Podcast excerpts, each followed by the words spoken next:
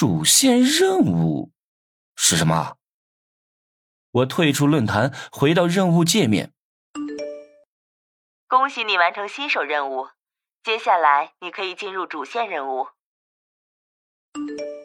主线任务有好几环组成，难度增加，奖励也增加。是否选择进入主线任务？我没有犹豫，直接点了是。恭喜你成为游戏的资深玩家。主线任务需要围绕一个人物进行，而那个人物可以是你想征服的任何人。一旦确定了人物，就不能更改，直到完成整个系列的主线任务。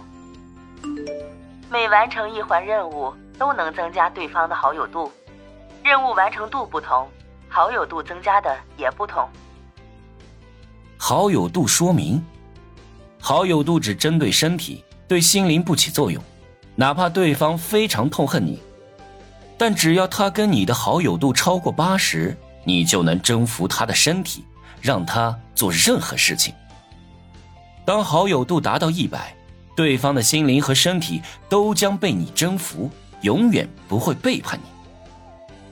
还有这么好的事儿，我兴奋了。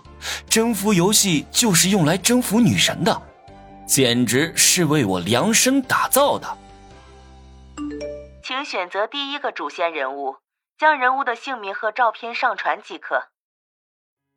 第一个想要征服的女人嘛，就选班花王月吧。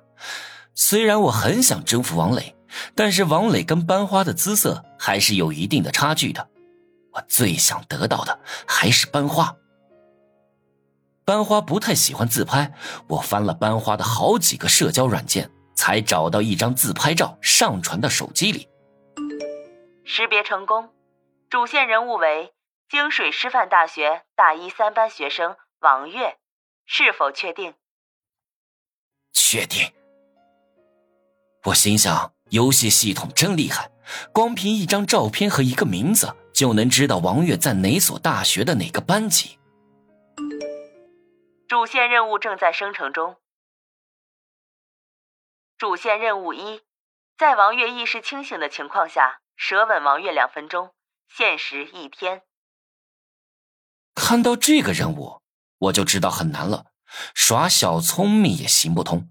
只能去商城看看有没有什么能帮上忙的东西。有了，我眼睛一亮，障眼粉，三十五金币。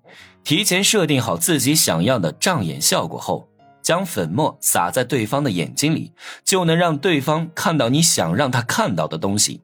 时效三分钟。好贵呀，不过也值得。我狠狠心买了下来。把障眼效果设定成将我看成金辉。